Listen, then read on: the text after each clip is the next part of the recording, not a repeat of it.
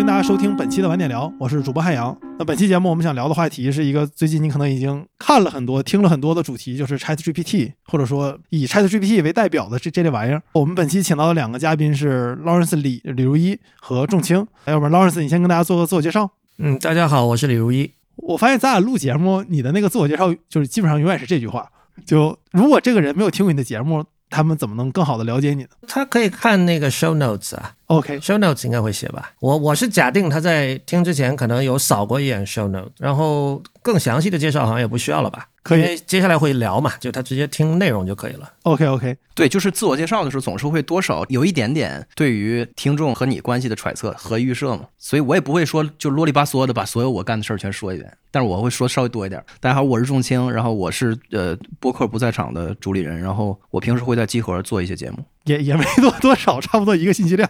OK，好，那我们直接进入正题吧。我假定你在听这期节目的时候，应该已经知道 ChatGPT 这个这个东西了，所以我们这样就可以跳过一些科普的过程。太多写这方面的文章了，我们可能更多的是想在本期里面聊一聊我们是怎么看待这个技术的。科普文章也很重要，但是在我的视角中，对这种技术进行评论本身是也是一件很重要的事情。其实这个是一个软件里的老传统了，就你发现有有很多人专门评论软件，包括像当年就是爱听论时代，就我们经常聊的一哥们儿，他就会评论每一代的 Mac OS Ten 的系统，然后还有一些人会像本汤姆森之类的这些人，Michael Arman 他们也会评论很多软件嘛。那在 ChatGPT，其实我们这期可能想做的是一样的事情，就是我们从科普的角度之外，我们就是来评论这个技术。和以这个技术为代表的一些思想的，所以这个可能是我们今天主要要聊的话题。那开始的时候，我想先问二位一个一个简单的问题，就是你们是怎么看待这个技术的，或者就是说你们的第一印象对这东西是是什么感觉呢？嗯，它不是去年十月份出的嘛，然后我其实过了一两个月才开始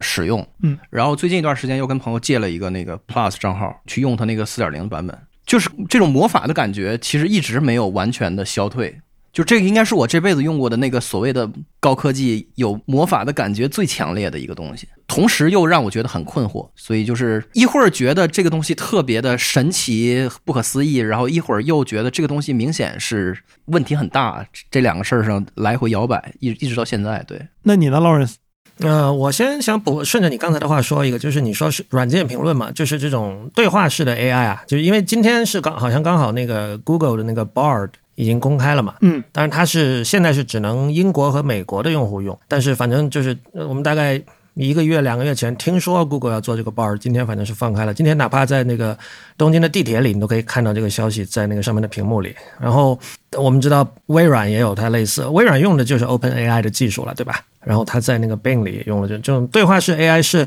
近年的科技潮流里比较可以去评论的一个，因为你看其他的这个潮流，像像 crypto 区块链这些，它其实不属于一个这怎么说？我知道汉阳你有写相关的这个 crypto 方面的评论，但是它不是一个像智能手机刚出来的时候，App Store 刚出来的时候是一个普通人每天都会接触到的一个东西。而 Chat GPT 就就它它就是嘛，因为它就是其实你就是跟它说话嘛，然后它就我觉得这个是一个挺大的一个区别。呃，我自己一开始的印象，我不觉得有魔法。是这样，我虽然知道它是魔法，但是我就身体感受上我没有魔法的感觉，因为魔法魔术其实就是有些东西你看不见嘛，因因为看不见，所以你觉得有魔术的感觉。这个我觉得用它来用用魔术来形容 GPT 呃 Chat GPT 是很恰当的，但是我我身体感受上我没有这种感觉。我的第一感觉就是他的行文，就是他他吐出来那些文字，我觉得很像，就是我们在网上经常看到的，就写的不怎么样的文字，这是我的感受。这个所谓写的不怎么样，就是说写的非常的八股吧，或者可以这么说，他他很正确，但他正确的让人看得很觉得很沉闷，这是我的感受。对，那我我再多问一句，就是你说的这个正确，但是很沉闷，是同时包含了英语和中文，对吧？因为我觉得他的英语和中文给的回答还不是完全一致。我没有太试过中文的，我基本试的都是英文的，而且我我必须坦诚啊，就我我试的数量很少，而且我也没有用过这个四点零版本。也要补充一下，所谓正确，当然不是指他给的答案是正确，他我们都知道他给的答案经常会是。用现在中文常见的说法，就是所谓一本正经的胡说八道嘛，就是语法都是非常的完美的，逻辑也是完美的，但是他给出的那个最终的那个说法可能完全是错误的。我说的正确，恰恰是是是指它形式上的正确，就是它很像一篇，比如说，如果你是个把英语当成外语来学习的人，你会觉得说他作文写得很好，就这个意义正确。对，因为我我可能用的稍微多一点，因为我毕竟要做这方面的研究嘛，我就把能找着的这种大模型都用了一遍。包括像是 Q 出的那个，然后 ChatGPT，然后三点五四都用了用，而且我还有包括百度那个文心一言我也用了。我会拿一个问题问所有的 AI，看他们能给我什么样的回答或者不同的回答啊什么的。就是我第一感觉也同样没有感觉它是魔法或者魔术，因为我我知道它的是怎么来的，所以我对我来说它不神秘。但是我感觉这东西有点东西，因为它还是超出我的想象，在某方面。我我最开始以为它就是哦，又是 another 以这个噱头。出现的东西，像当年小兵一样，我不知道大家还记不记得当年微软小兵刚出来的时候，就是有很多溢美之词，也是当然也是他们也买了很多 PR，但就那个溢美之词，你读下来，你感觉形容 ChatGPT 也是没有区别的。所以最开始我有种感觉就是，哦，又是大家不知道发啥了，然后找着一个救命稻草开始狂发狂写。但用了一下，我发现它是少有的跟你夸它能达到差不多效果的技术。它不会让你非常惊讶，但是它不会让你失望，在很多层面上，因为你会想它会有什么问题，的确也有。但是在它做的对的地方，它做的非常对。而另外一点，我也挺同意劳伦斯说的，就是它是一个可以被评论的技术。就 Crypto 之所以有些东西很难评论，是因为我们对它的定义差别太大了。但是至少在今天我们在聊这种对话式 AI 的时候，在聊 ChatGPT 的时候，我们所有人都说的是一样的东西。就这点其实挺不容易的。不是，主要是 crypto 对于大众来说，他能评论的就是始终停留在他的 vision 上，就是我们想象，就是它 在理念上，在道理上，他应该是怎么怎么样。对。但是 ChatGPT 现在已经就是在你眼前就泰山压顶了，这个。对。而且就是它已经完全越过了那个新科技，就那个 novelty 的那部分。因为 GPT 三当时的那些新闻你还记得吗？就是前几年就是说，呃，什么财经记者已经开始使用 GPT 来生成一些新闻了。然后当时你就觉得。这种 use case 非常的就有点牵强，就是你能明显感觉到，就是因为这个东西新，然后对 journalist 的冲击特别大。然后呢，他们试着去 integrate 一下，然后呢，果不其然，就是到了去年到今年的时候，你你就是你能够在网上看到，就是记者们又开始说这个东西实际上就是一个，就是又 phase out 了，就是当时是大伙儿受到了惊吓，然后试图去拿这个提高自己的效率，因为要跟别人去竞争效率什么这些东西。所所以 G GPT 三的那一波是那个那个就是新技术给人的直观冲击的那的那部分，但是三点五到到四的这个时候就是已经摆在你面前，已经是一个 reality，你要接受这个现实了。我可以说一下，就是我对他，我第一次。感觉到，呃，就是让我对他改观的一个一个事情，就是是我一个喜欢日本音乐的美国朋友，那他是不会日文的，他有一次在网上找一张即将要发布的唱片的资料嘛，当然这些资料都是零零星星的，因为最终的结果没有出来，他反正。拿到了一堆日语，然后呢，他是让 GPT 不知道怎么是把它把这些日语按照一定的格式让它排起来，然后方便它导入它的那个 M M P 三的 I D 三 tag，这个大家都知道是什么东西吧？就是就是就是后后设数据 metadata 原数据啊，就是他作为一个完全不懂日语的人，然后他通过。Chat GPT 来做这件事情，这是一个我根本就没有想到过的使用案例，而这点我觉得很呃很有意味。为什么？因为我是一个长期在几种语言里游走的人嘛，而他是一个基本上是个单语言人。这里有一个区别，就造成就是说他会对于。无论是 Chat GPT 还是，因为他长期是用这个 Google Translate 在 Twitter 上跟一些日本人以日文对话，就是他先把那些日文翻译成英文，然后他要说的话也先写成英文，再翻译成英文，再再回去进行对话。就是他对于这所有这些工具非常的信任，这是我做不到的。就是我我们这种就是做过翻译，然后又相对比较在乎呃各种微妙的，就是在两种语言转换之间那些比较微妙的东西的时候，我们天然的就会不信任这类的工具。而他就是像是一个就直接跳下水游泳的人就开始用，而且我发现他用的很好，完全达到了他想要的效果啊！这个就就让我觉得，我觉得这是一个挺挺有标志性的事的一个一个例子，因为呃，我们看到现在实际在用 Chat GPT 或者类似的对话式 AI 在帮助自己工作的，往往都是这一类的应用。就它不是经常我们在坊间看到的那种 grand narrative 那种科幻感很强的，甚至带有末日感的那样的一种叙述，而恰恰是自己的某个工作流程里的某一小段、某一小块儿。呃，这一块儿我发现刚好用 ChatGPT 可以很方便的解决，而且也也很容易，然后很容易就可以降低成本。我觉得这些领域可能是目前是比较去谈论它是比较有意义的吧。但是很可惜的就是，我发现谈这些问题的人。就是虽然可以理解，但依然很可惜。就是他们感兴趣的更多是这种偏科幻感的、有末日感的叙述。而那些叙述，我认为其实基本上属于噪音了。对，因为我自己用 ChatGPT 现在工作的时候的两个很重要的场景，第一个是改代码，就是让他帮着看代码。因为我们这样有个同事，他有一天想这个 bug 需要一个小时修，他想那个大家不都说 Chat GPT 嘛，然后他就试了试，然后五分钟修好了。之后我们都开始这么用。然后另外一点就是练英文，因为我需要一个人能在我跟他闲聊的时候帮我纠正我的错误。因为你知道闲聊是个很难练习的英文模式，是因为你如果你不跟母语者聊，你没有机会说这种东西。你写文章也好，你发推特也好，它都不是闲聊，闲聊必须和一个人去对话才能练习。而我就需要这样的东西。然后我我有时候会每天早晨起来跟，因为他那个前一天的 session 会关，我就会跟他说帮我练习英文，然后纠正我的错误，然后就可以开始跟他闲聊。因为 ChatGPT 的语法是不会错的，所以我就跟他闲聊就比较方便。但这里面其实就有一个刚才劳伦斯说那个很有意思的点，就是在这个时候我始终有一个东西我没有办法通过它得到，就是在某个语境下某些词的细微差别，它完全可能是合乎文法的，但是大家就是不这么用。比如说昨天有一个例子，就是我我一个我一个朋友，他写了段英文让我帮忙看，是 ChatGPT 翻译的，然后他说 The recent meeting。然后那个是个当天的会议，我们都知道，正常你说最近的会议的时候没问题，当天的会议可以是最近的会议，但是正常我们说话的时候，那就是当天的会议，不会用最近来形容这个词。但 ChatGPT 在翻译的过程中，其实它文法是完全没有翻译错的。那这种细微的差别，反而是你可能有人说你不需要懂英文了，你不需要学这些东西，其实不是的，反而恰恰是你会英文的时候，你拿它你再改会更方便。但当你真的什么都不会的时候，你是意识不到它这些细微微妙的东西会可能会出现一些问题。所以我也在想，比如像 Lawrence。就是你的这个朋友，在他做这件事情的时候，他是不是也并不追求百分之百的精确呢？他只追求够用就可以了。嗯，这个当然当然是如此了。这其实就是就是我刚才想想 communicate 的一个地方，就是说。他现在在完成某些具体的、呃实际的、可以很准确的定义的一些小的一些功能或者一些任务的时候，它是非常非常有效而且非常好的。我我这里再举一个例子，说我不知道前两天有没有跟你们讲，我这有在个一个群里有讲，就是 Mac OS 已经出现这么久了，但是现在大部分人仍然不知道如何在 Finder 里面方便的批量改文件名。比如说，你有一堆导出的这个旅游时候拍的照片，有两百张照片，然后它都叫 DSC 什么什么什么点 JPG，你可能我想在其中一百张后面加一个 dash，然后比如说 Tokyo Tower。表示这些都是在在 Tokyo Tower 拍的这件事情，我敢说，大部分正在听这个节目的人没有办法马上给我答案，而这点是很奇怪的，你不觉得吗？就是我认为这是一个很基本的需求。我跟你们说过这件事情，你们还当时说可以用那个 Automator 来做，对，但我们忘了。Automator 就根本不是一个一般人会用的一个一个什么，但是这件事情用 Chat GPT 做就很简单。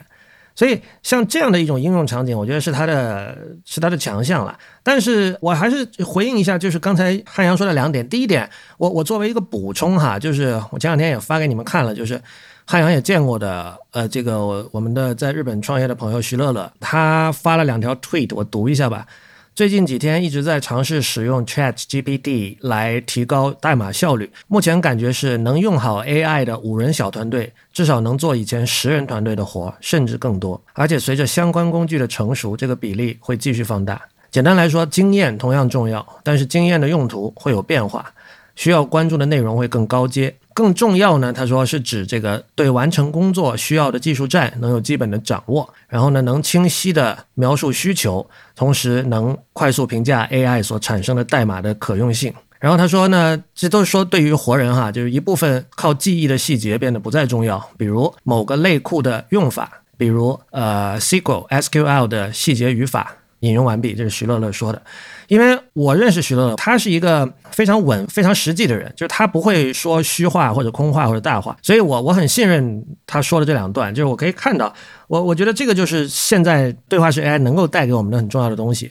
而回应汉阳，你刚才说学英语那一点哈，我我当时听到，我首先第一个感受是这样的，就是他进一步的让学习外语这件事对你来说变得去身体化了。这是什么意思？就是说，因为你跟他的对话不是以语言进行的，不是用嘴进行的，你是打字进行的嘛？所以你说语法正确啊也好，语法错误也好，或者某一个词在什么场景用或者不用也好，你这里面没有涉及到这个词听起来是什么样。我觉得这是一个嗯很大也很重要的区别，就是因为语言是第一性的，文字是作为记录语言的工具，所以你比如说，如果你说你要他帮帮你学一种外语的话，我认为理想的状况就是说，你你是一定需要。听到这个词被什么样的人以什么方式读出来？如果你缺了这点，那我们刚才说老说这个语言里有微妙的部分，我觉得这个就是一个其实是在可能被中国的很多语言学习者特别忽略的一点，因为我们知道中国的外语学习者说错请纠正啊，但我觉得似乎是有这种笔头要胜过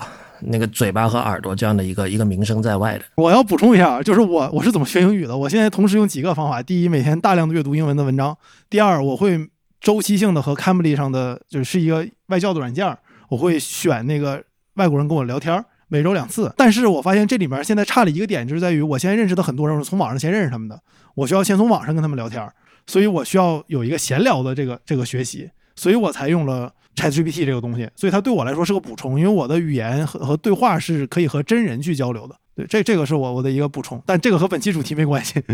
就我想象了一下，就是 因为我因为我我不拿 Chat GPT 学英语，但是我想象了一下，拿 Chat GPT 学英语应该是个相当相当糟糕的，就这里面有有一些东西是很糟糕的，就是你就是你品品，就是首先那个就是 Chat GPT 的英语，因为我只用它英语的交互，因为它那个中文很明显是因为缺少训练材料而导致的一些的问题。我想要获获得完整它使用体验，我不可能去使用它那个。它语料偏少的那个语种，对，所以我都一直在拿英文去跟它去交互。它那个英文是完全 generic，就是跟刚才 Lauren 说的那种就是正确而无聊的那个感觉是完全，就是完全 generic，就是它显然知道所有单词。当然我没有办法谈论 ChatGPT 知道或者不知道任何东西，因为它不是那个，它是一个神经网络的一个什么，就是呃，就是它显然它能够运用所有的词汇，但是它不运用。就是你在 ChatGPT 使用的过程中。你能够看到的单词量是非常少的，而这个也不是问题。问题是它是一个完全由它那训练材料投票而形成的。就是我说投票是一个很不规、很不规范的说法，就是它训练这过程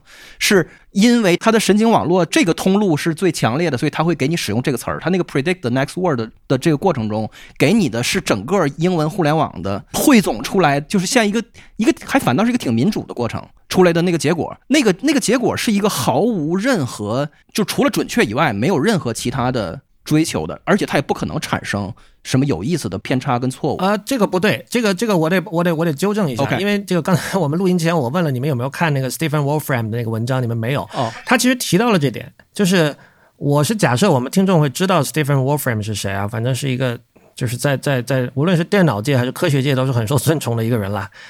呃，放到那个 show notes 里吧，把链接。他最近写了两篇文章，都很长。然后呢，第一篇文章就是他去等于是深度的解析了 Chat GPT 的工作原理。然后他其实讲了说，确实它是一个统计模型，就像刚才那个仲卿说的那样，就是一个词出现了，然后他通过自己对数数十亿甚至上百亿的文章的这种学习，然后来预测下面会出现哪个词嘛。但是呢，它不是一个民主投票过程，因为就是说啊，这个它背后的工程师其实意识到了刚才仲卿和我说的那个问题，就是他不想让文章显得很平。这点 Wolfram 在文章里是有明确写到了，他就讲他说，所以他们他们引入了一些软性的一些规则，这具体是什么，我当然是不知道的，但我也没有办法复述。但总之是他们有考虑到这个问题，所以呢，他不是说真的说只看啊这个词后面最有可能出现的另外一个词，然后我就选这个词，肯定不是这么简单的。它有一些相对的不可量化的柔性的一些规则，但是就是说，即便如此，它出来的结果。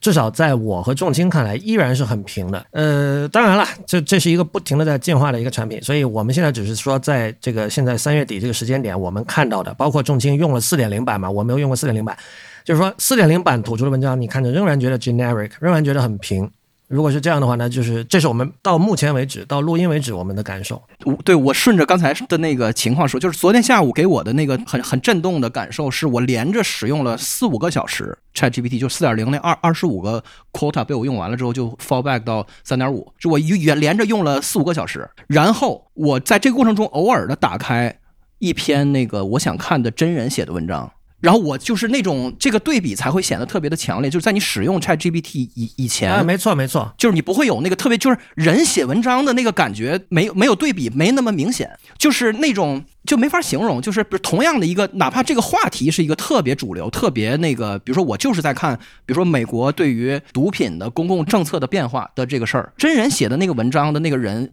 他在谈论这个事情的时候，就是是有一定的不准确的成分在里面的，但是他主要是那个不准确背后有一个他的动机和他的一种意识，就是那个人他有一种很在意的东西，所以他在说话的时候他说不了，就真人说不出 Chat GPT 那么客观和就是中正的重整平和的话，的那个话，甚至它有一些的 paragraph，我就做实验性质，我把那个书里面的的这段话，我就粘给 ChatGPT，我说你给我不带 sarcasm 和这个 euphemism 的，就是用特别 plain English 的方式去给我再 re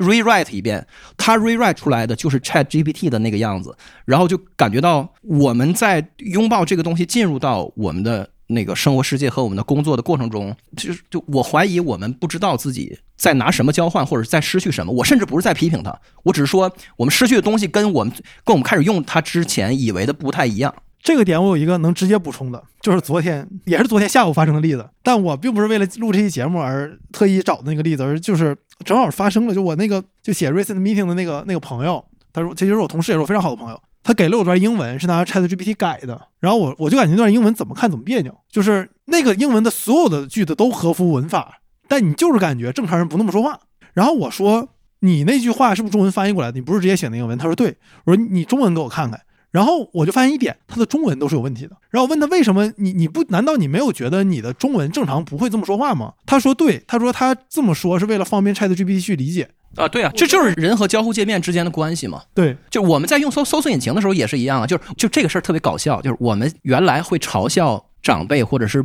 就是不那么 tech savvy 的人对着百度或者是 Google 输入什么那个就是洋葱炒鸡蛋怎么炒最好吃，就是他会说一个人的句子嘛。然后就是我们会会说你这这是这是因为你不理解什么是搜索引擎，搜索引擎是用 keywords 去匹配。所以那个你给他你给他输入一个句子是没有用的。然后到了今天就是就 jokes on us，就是因为接下来正确的使用方法就是这样的使用方法了，就特别的，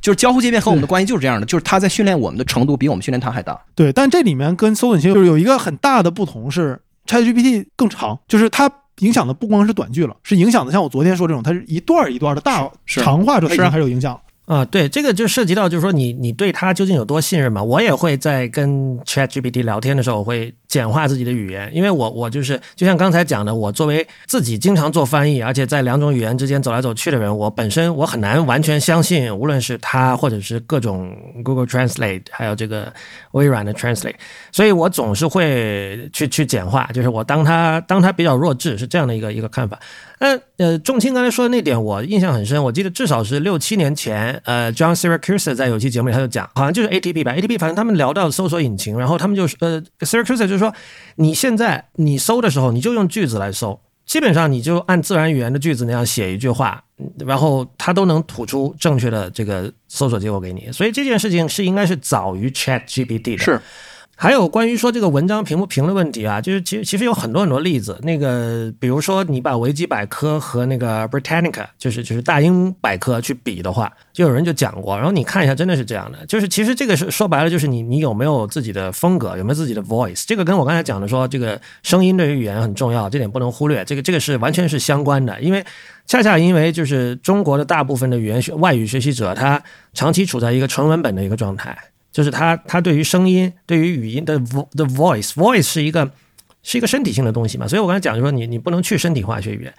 对这些东西完全忽略，所以他会觉得说语言的学习是一种。抽取信息、抽取意义的一个过程。那么，一旦我抽取到了这个信息和意义，我的目的就达成了。我认为这个这样的一种认知和思考，它对国民的这个影响其实是非常根深蒂固的。因为语言不是这样的。我觉得还有一点要强调，就是我们得有一定的 humility 啊，就是因为我们三个都不是英语母语者，所以我们在讨论说 ChatGPT 的英语怎么样的时候，我们是是需要有一点谦卑的，因为就是比如说你，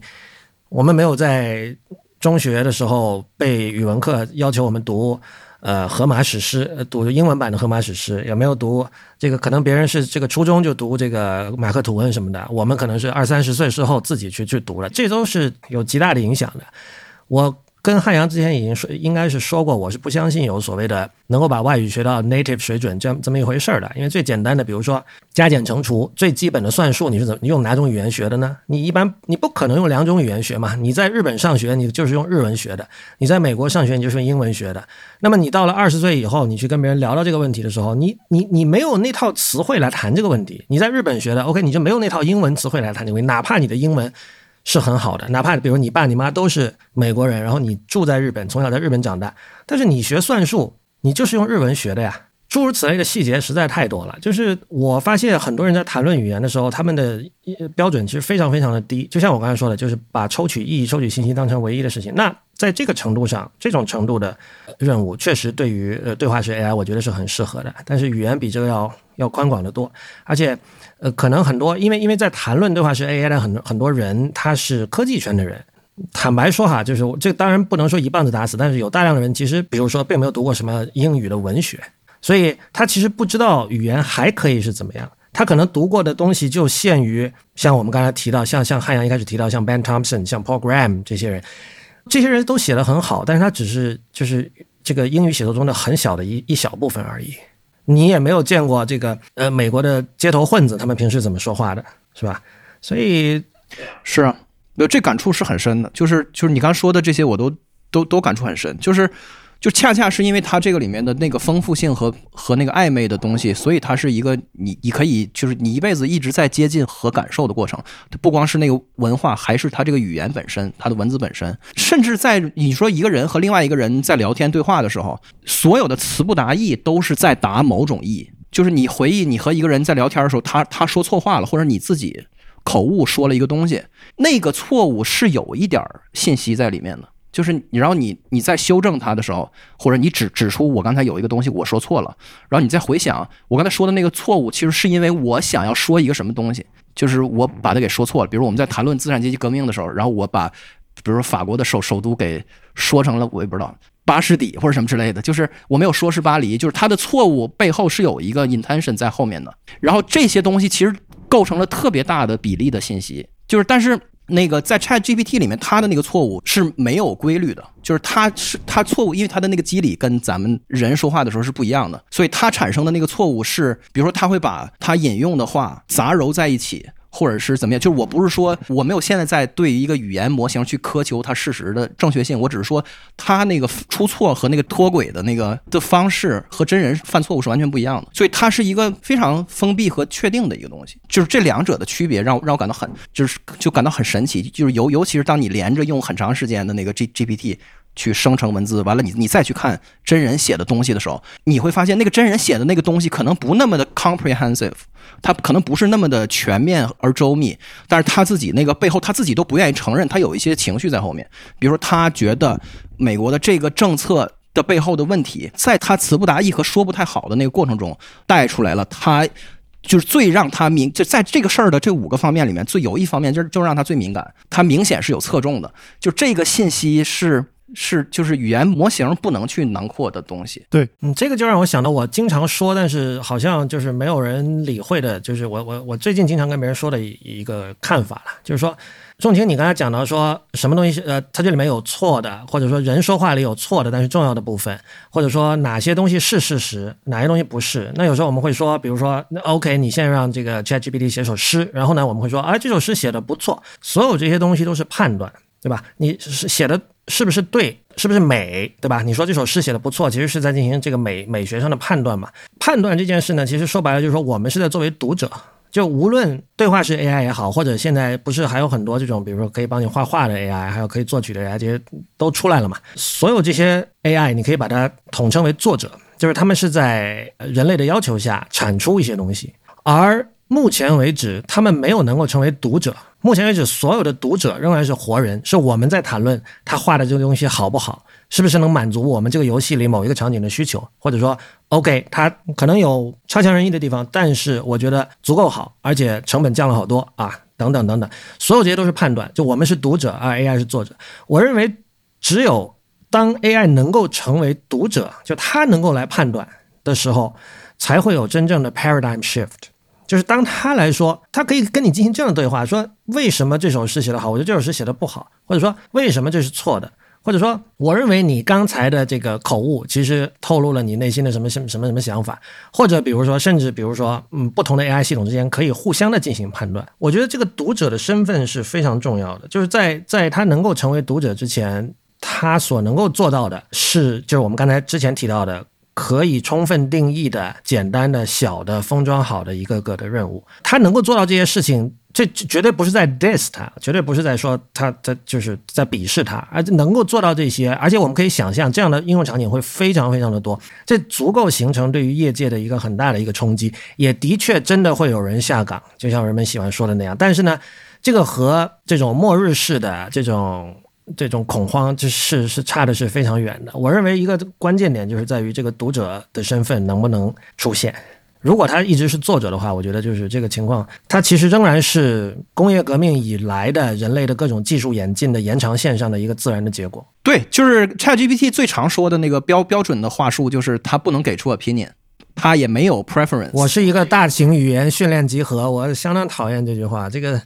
他说那个就是，请你意识到，我不能 inherently understand anything，就就是他反复在跟你强调这个事儿，就是作为一种公共服务的那个的一个。安全和那个撇清责任的一个的一步骤，就是一个读者和评论者是他最不是的东西。嗯，就是说到这个，我昨天刚好遇到一个情况，就是我，我问了一圈，没有人遇到过。就是我的我的那个 Mac 在连某一些 WiFi 的时候呢，它经常会出现一个，就用 DHCP 嘛，然后它会被它会被分配到一个叫叫 self-assigned IP address，然后这个时候它的那个子网掩码会变成二五五点二五五点零点零。一般来说，你正常连上用 DHCP 正常连上 WiFi 的时候，它的子网掩码是二五五点二五五点二五五点零嘛。反正出现之前那个情况的时候呢，就是你就是上不了网的。然后我问了一圈，没有人知道，然后我就去问 Chat GPT 嘛。然后他呢，他给出的答案其实就没有什么意义，因为他给出的是一个是个 last resort，就是他叫你把那个我当时因为我是连到那个 iPhone 的那个 personal hotspot 上面。等于把 iPhone 的路由器，所以他要我把那个 iPhone 的网络重置一下。那那这种就是 就对吧？一般的这种网管都会告诉你。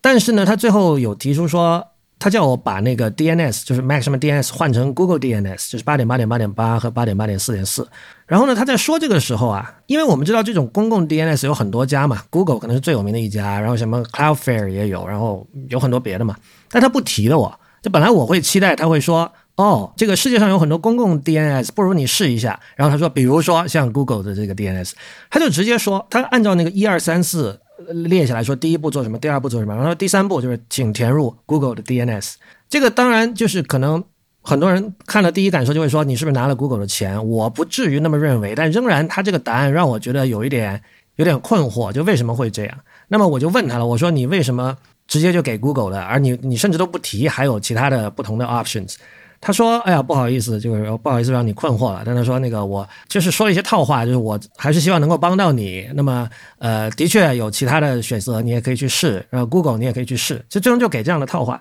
这个就就是我我不知道该怎么理解这件事情。但是我我问了一些朋友，他们会觉得没有什么，他们会觉得可能因为就是 Google DNS 是用的人最多的，所以他自然就给，因为他的目的是在为了帮助我解决问题。但是。就这一点，以我个人而言哈，我也是不满意的，因为这个技术故障，我问了很多人，没有，好像没有人遇到过，所以我本来就期待说你可以告诉我原因的，我不是仅仅想解决这个问题，因为毕竟我我遇到他的情况不多嘛，我是更想知道为什么会出现这样的情况。但是呢，他只是说哦，出现这种情况可能有几种不同的可能，然后他不说什么，然后接下来就直接告诉你，你可以尝试以下步骤，或许可以解决。这本身也代表了一种东西吧，就是他可能认为问这些问题的人。你是期待解决问题，就他把自己作为一个服务的提供方，他认为自己做得很好，他认为向我解释原因过于复杂，他认为我是 client，我是我是甲方，我不想知道那么多复杂的，但这个时候我刚好想知道那么多复杂的，我知道在这里我绝对是少数派，可能大部分人确实不想知道那么多复杂的，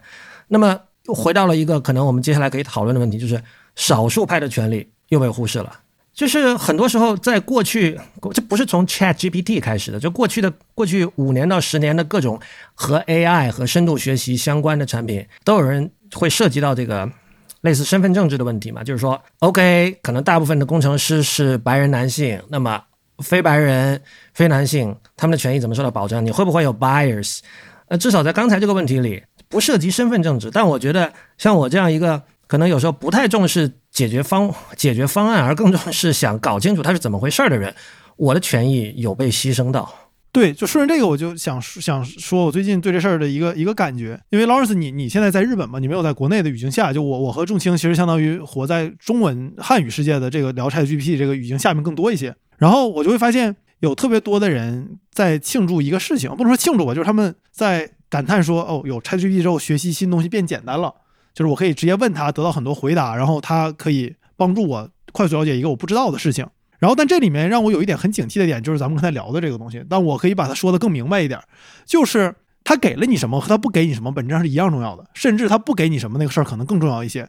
而 ChatGPT 在这里面有个很大的。呃，不，不能说是问题吧，就可能说是你作为一个渴望了解知识或者了解信息的人，应该警惕的点，就是他在给你东西的时候，他会省略非常非常多的信息，而很多时候那些被省略的信息才是重要的。我可以举个具体的例子，就是我最近在看那个，之前推特上有一哥们说，美国正在从它的主流媒体正在从觉醒主义转向国家主义，然后我就在想，这个觉醒主义，我总看这个词儿，我不知道怎么理解它，我就去了解这个，去了解这个事儿嘛。然后你问 ChatGPT 已经得到很多很好的回答，但这里面有一个很重要的问题，就是像是刚才钟情说的那个点，就是这些非常客观的知识没有办法有助于帮助你理解美国人作为一个普通人或者作为他们的舆论对这东西的整体看法是什么样，是因为它里面是没有意图的，它没有任何说我想支持这个或者我想反对这个，除非你。引导他这么说，他当然会听你的。但如果你不引导他，他给你的那个东西，你能了解这个东西的全部意思，但你依然还是无法理解具体到某件事上，某些美国人他们为什么。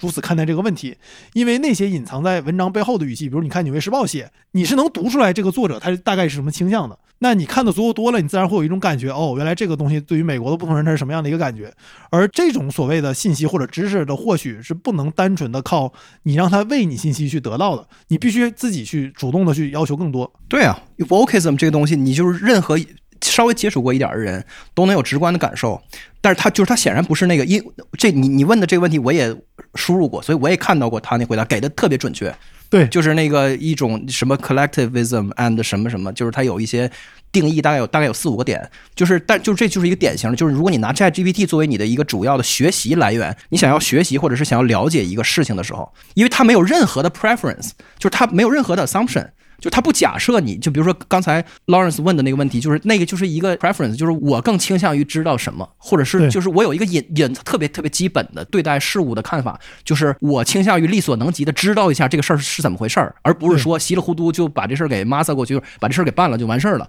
就是但是那个语言模模型是没有任何这种东西的，它它也没有任何 bias，然后所以它就是会给你把这个话给给顺出来，它其实就是在在说话。就是对他甚至不是 thinking out loud，他就是 out loud 本身。对，就顺顺着这个说，就是我也顺着说，就是在在汉语的讨论下，我我对有个事情很不满意。我照我自己从我个人角度出发，我不是特别喜欢的一点是，我们总认为我们对所有知识的获取是只要获取到这个东西最客观、最正确的东西就可以了。我们忽略了刚才仲卿说那个 preference，或者说。偏好或者你的情感在这里面的重要程度，就是这个事儿对于人类的重要程度是被远远低估的。就是对我来说就很很难受。就是当我想要了了解一个小的 topic 的的时候，我就作为就是一种实验性质的，我就先以 Chat GPT 为主轴，先就是先把 Chat GPT 能给我东西我全看了，然后我再去用我传统的方式去 Google 里面看，就看文章和一些书和一些书评什么的。然后后者的那个无那个效率之低下的那个就是对比，那太明显了。可就是说。我咱咱俩在出租车上，我不是跟你讲过吗？就是说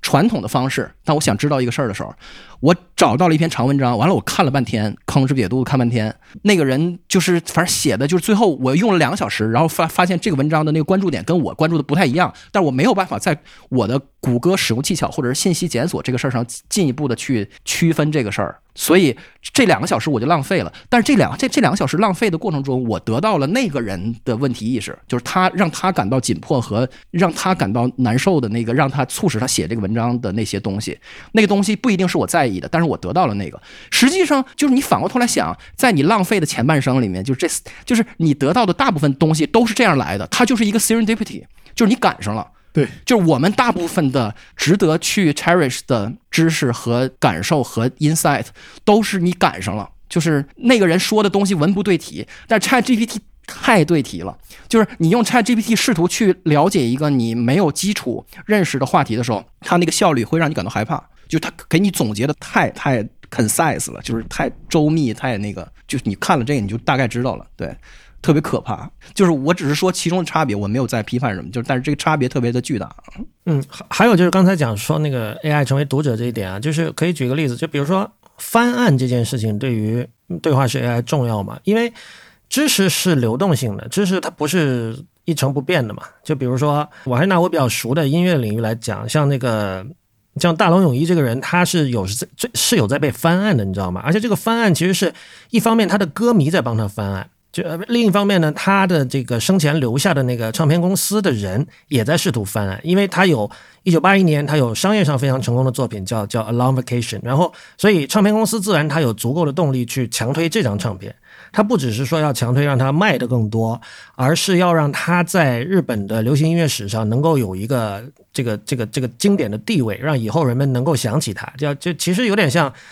有很多像 Beatles，他做那个这这去年吧还是前年做那个 Get Back 那个纪录片，Peter Jackson 拍的，其实也有这方面的考虑。就是所以你可以看到，一方面作者的后人在试图建立一种 narrative，然后呢，但是我们歌迷呢可能又在试图建立另外一种。narrative，我们会认为他在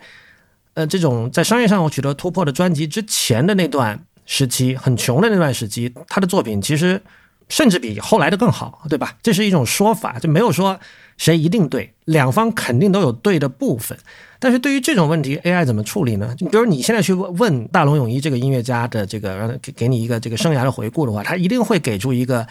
最稳、最如白开水，而且我可以说是让他的这个后人，就是现在带他管理他的公司的人最开心的一个版本，因为他肯定会照着官方的这种叙述去讲。那么这本身难道不是问题吗？是吧？因为很多时候一件作品，不管是音乐、美术也好，它成为经典，其实都是通过这种论述之间的角力，不同人之间的试图角力吗？还角力啊？这种角力来来来实现的。有有很多我们知道，在当年是不受待见的、不叫好也不叫座的产品，后来成为了经典。AI 怎么参与这样的过程呢？我觉得能不能成为读者真的是一个关键。如果不能成为读者的话，就是它无非就是一个可以看一切、可以听一切，然后来进行总结这个总结中心思想的这么一个角色。就是他的支持者们可能不甘于用这样的寡淡的文字来描述它吧。还有我刚才提到说，关于这个他有没有有没有偏见，有没有 bias？其实我想说的是，嗯，我们刚才讲了这么多，呃，就是语言在这个承载意义、传递意义以外的功能。其实我想说的是，这个偏见很多时候是重要的，是必要的，因为这些偏见其实它它承载了的一些微妙的、难以言说的、不可量化的意义。而而这个其实就是涉及一个更大范畴的关于就是今天这个政治正确无处不在的世界的一个讨论了，就是就是世界的再往这个方向走，走到最后会是一个。什么样的状态？其实世界的这种位移对于 AI 是非常利好的，你们不觉得吗？就是这样这样的一种所有人的权益要无条件的被尊重，这个和我是一个大型语言训练集合，我没有我自己的立场，这两者难道不是这个天然的是非常吻合的一个东西吗？就是刚才老老师说到那个偏见的的的那个问题，就是我不是说偏见里面有有 facts，但是里面有一些 truth，它它里边有一些。知识有一些 knowledge 在里面，就是人们没有办法特别清晰的把自己所谓的立场啊、我的偏见和我我说的事实的东西特别好的切割开。如果要能切割开来的话，那这世界可太简单了。但是 Chat GPT 现在就是它就是必然，它作为一个产品，它必须要做一个切割。因为它不能，它就是它没有办法具备任何的的立场，所以它就必然是这样的呈现，它没有办法兼容那那些东西。它实际上它是它是怎么兼容所谓的 bias 和和 opinion 呢？就是你问他。你说，你说这个事儿对这个事儿的批评，就是 What are the criticism on this subject？然后他就会给你把批评这个东东西的那一堆列成一二三四五六七，然后支持他的这个的观点，然后又列出一堆，然后再加上一个，他说就是对那个文艺作品的看法是不断动动态和变化的，一怎么怎么样的，就是免责类似。对对对，他他就是他只能把 opinion 给他。重组为就这种事实性的叙述来叙述出来，但是他甚至也没有事实。他很他很像一个律师，在这个意义上，或者说像一个公司里在 CEO 下面的那些 C 某 O。对对对，就是他们都要听 CEO 的话，但是他们是就说话是要保证滴水不漏这样的。对，然后他就他更不可能有任何自己的看法。就是我甚至我好奇过这个事儿，这个其实可能有点儿。幼稚啊！就是因为我老觉得，你作为一个掌握了几十个 TB 的语料的模型，你总是能多多少少的发现一些东西吧？就是我我的意思是，产生一点知，一点额外的知识。因为因为不可能，这个万事万物所有的相关性都被人类研究，并且在互互联网上用英文都谈及过，不可能。你总会能发现一一点儿额外的知识，但是没有，他就只能去叙述他这个语料给他产生的这个已有的知识。那这个应该是 feature，我觉得这个应该是，就是设计他的人的这个有意为之吧？不知道，就挺神奇的。而且恰恰是在在在他 quote 任何的那个其他人写的东西的时候，他没有办法给出原始的出出处，而且他一定要把它给魔改成，就是给它 rephrase 成他的语言，所以更额外的显示出他的高级，因为他特别特别像人，感觉就仿佛他理解了这个事儿一样。但是这个系统里不可能有有任何实际的知识，因为它不是那么存储的。你问他三加五。他能说等等于八，就首首先他有一定的概率会说等于七或者九，因为就是这个里边就是 Chat GPT 做算术是错特别特别多，就完全尤其这个数越大越容易错，没法用，出现的更少。对对对，就是就就我想说，就是三加五，他说等于八，他能说出来是因为说等于八很溜，就是比如说。法国首都是巴黎，为什么是巴黎呢？因为这样说的很溜，就是有一种很顺的 那个，我只能这么去试图去理解它。就是他唯一拥有的就是那个 distribution of words，就是用他们那个的人都那个说法，就是字词的分布，这就是他唯一所拥有的东西。然后他再拿这个去硬破或者硬刚所有的这个需求和挑战，就是拿话往下顺，就是这样。关于刚才说那个读写读者，就是呃读者和作者的关系，我想再补充一个，就是。因为它是一个就是 大型语言训练集合嘛，按它自己的定义，它是不停的在进行深度学习的，它不停在学，对吧？然后它那个算法也在不停的演化，但是呢，它是一个不停的在的这个学，其实就是一个读的过程嘛。但是它是不会主动写的，就是你一定要给他一个提示，他才会写嘛。就是你得问他问题，或者你让他做一件事情，他才会去写。这个就像什么呢？就像那种在中国被某一些人非常推崇的某一种人格，就是心里什么都明白，但是嘴上什么都不说的孩子。我想说的是，这种孩子真的是极权主义者的好朋友啊！这种孩子是最被极权欢迎的，就是他自己的所有的判断，他全部悬置的，但他明白，对这些人一定是聪明的，但是他不说。这个不说，其实我。这是真的是相当糟糕的一种特点，但是在中国，我知道这样的孩子是被不少人推崇的，呃，聪明不惹事儿，知道说什么样的话对自己有利，而且只说那样的话，就是这这这种对话是 AI 让我想到这个。当然，他们这个动机可能完全不一样了，但是最终的结果，我觉得其实是就是我当当我看到的这种，他作为一个我的对话的对象，给我的感受是非常类似的。哎，我觉得我们刚才其实谈论了很多，就是对这个产品的具体的使用时的感受啊。其实有另外的话题可以讨论，这也是最近老看到人谈的。第一就是说，这个 Open AI 它在成立的时候，首先它名字里有 Open 这个词嘛，而且它也一直是讲说我这个东西是开源的，而且这个这东西它是像一个基金会一样在那儿运运作，而且这个东西最终代码是应该是有普世的价值，所以它会共享。但是现在它变得越来越不 Open 了，就是因为现在已经。慢慢的看到了商机了嘛？最近是哪一个？回头把链接放到 show notes 里，反正哪个网站，反正有篇文章讲这个，被挺多人转的。这是一一点，还有一点就是说，它背后的人就是是那个现在。主导 Y Combinator 的那个人叫什么来着？哦，那 Sam，但他已经出来了。现在那个 Y Combinator 的那个主导的人是是谭家兴，另外一个人啊，对，他是上一任。他不是说为了微软要收购，所以把那个非盈利给给转成一普通公司了吗？Sam Altman 是主导那个 Open Open AI 嘛，对吧？对我我自己的感受就他是一个很糟糕的写作者，因为我看到他写的这个，就是因为尤尤其是为什么？因为他的前任就是我我是讲 Combin 呃 Y Combinator，他的前任 Paul Graham 刚好是一个很不错很。优秀的写作者，所以他选了 Sam Altman 作为接班人之后，我发现这一点就是这个差别是非常明显，而且非常我觉得非常惊惊人的。这个写作的差，我要我要说明一下是什么意思啊？他的这个差跟 Twitter 作为一家公司，Twitter 这家公司的所有的面向这个用户。还有开发者，还有面向公众的所有这些文案的这个差是同一种差，就是他很啰嗦，他没有办法简明清晰的去 communicate 自己的意思。他写的文本就是你会觉得是一个，就如果是语文老师要改作文的话，是会可能是打不及格的一种文本。我想很少人会觉得这个会是一个多么严重的问题，但我觉得这是一个问题，就是他我看不出他对于 Open AI 的未来究竟是怎么想的，就除了一些。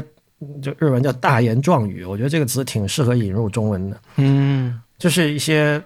大话、空话、套话以外，嗯，由于就是他的文字给人感觉，这个人在想这些事情的时候很混乱，要么没想好，要么就是说他认为想好了，但是在在我看来，我觉得很混乱。所以这点也是让我对 OpenAI 会有一点点不太看好的一个一个因素吧。当然，可能不是。根本性的因素，但我不认为这是一个可以忽略的一个因素。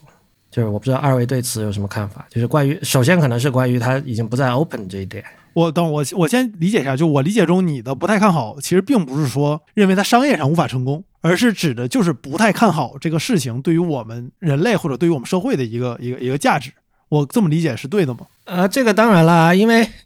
有无数很糟糕的东西在商业上都获得了巨大的成功，所以肯定是肯定不是说他在商业上无法成功，这属于日常了，就是属于这习惯了。事实上，现在为 OpenAI 激动的人，他也不是从商业角度在激动，但但有的人是了，但是更多人是觉得说，比如说有的人说啊，我们终于可以以后我们可以做这个叫什么硅基生物了，就是这种层面的激动。这 我一开始讲，其实可能或许不应该提这个，因为这个纯粹在纯粹是噪音。在我们今天谈论 AI 的时候，谈论这些东西纯粹是噪音。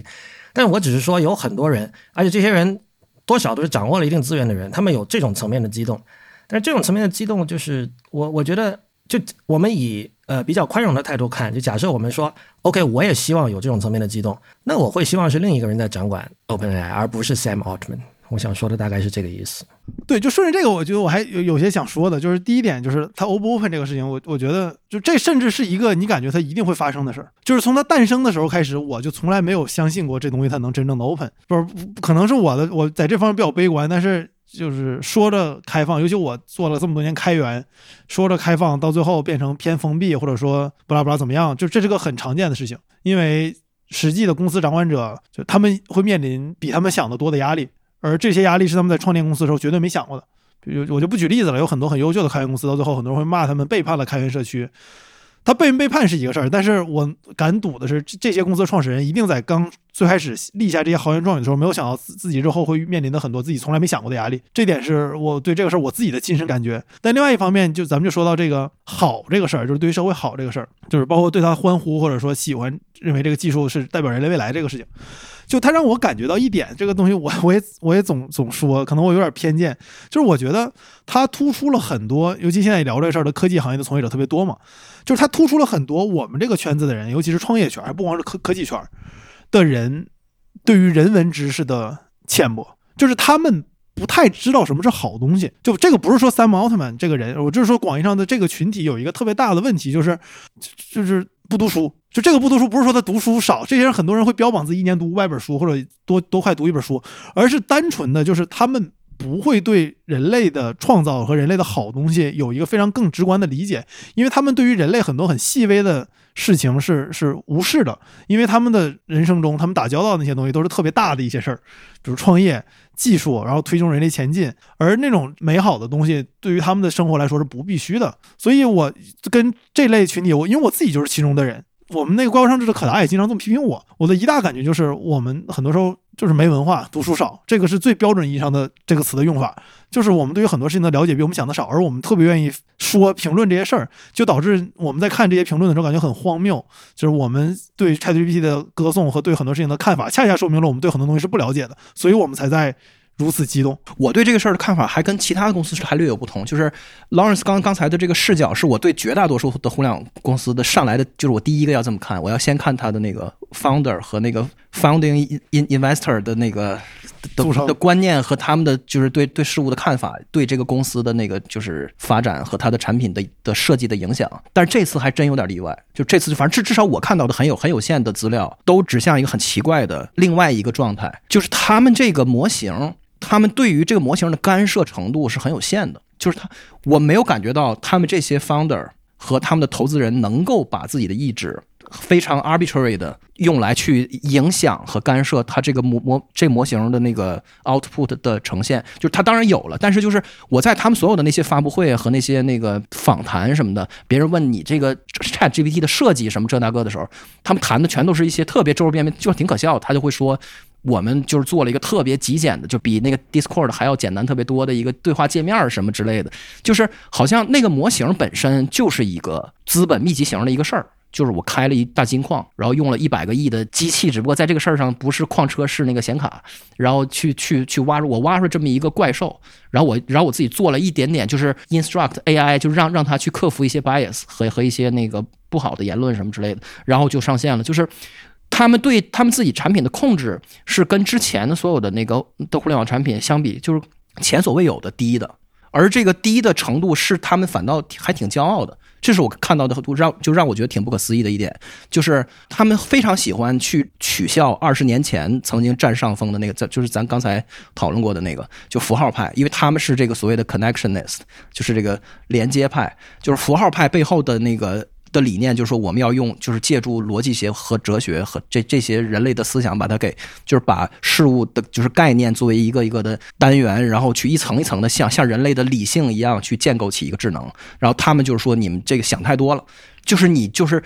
最就一九四几年的模型就是好用的，你就用一九四几年的的那个神经元的构造，然后你就。怼进去无数多的电，无数多的显卡和前所未有的数据量，它就能出来一个好用的东西。所以你们都想多了。就是他们那个个首席科学家叫那个伊利亚什么，那个那个姓我不会念。那个伊利亚他就是在推特上发那种，就现在底下全都是那种信徒，他说一些特别抽象的话，底底就是底下的人就在跪拜说，哎呦说太有道理了。就他最近说了一条话，就是说他说这个互联网产品就是有的时候大伙儿太注重 innovation 了。他说我们做的事儿其实就是 minimal innovation 和 max。Impact 就其实是一个特别空洞的话，但是你能感受到他那种得意，就是说你们对于产品的设计和什么那个构造和这些想法想太多了。其实真正重要的事儿就是怼特别多的资源，然后力大专飞。就是 ChatGPT 就给我一种力大专飞的鲁莽和沉重，就这么一个感觉。我作为我替众卿解释一下，力大专飞就是力气足够大，板砖飞上天的缩写。对对对对。嗯，这个其实如果你说这个 minimum innovation 和 maximum impact，那我想问，去刺杀一个国家的元首算不算这种事情呢？对吧？没有创新，但是有最大的 impact。所以这种话其实跟当时 Facebook 说的那个那个 move fast and break things，我就是我是很反感这种口号的。然后。刚才仲卿提到的说，OK，我按照神经元的模型去做，然后我我喂给它足够多的数据哈。那确实，因为我们知道人脑虽然现在对人脑的这个机理没有完全理解，但至少是神经元的连接这一点是我们是是都是已经这是有共识的嘛，大家都知道的。那你照这个去做就没有什么。但是我觉得问题是出在你说给它喂食足够多的数据这一点啊，这其实是一个你在跟时间作战啊。人类他喂食这些数据是经过了几千年时间。对吧？不止几千啊！我我是说，有有这种可以书写的历史，那你要再往回做，你那些之前的历史是不是都要算上的？你现在你说 OK，我用十年的时间，我把之前的所有这些东西、这些数据喂食给他，这显然会，我认为啊，就是如果你按照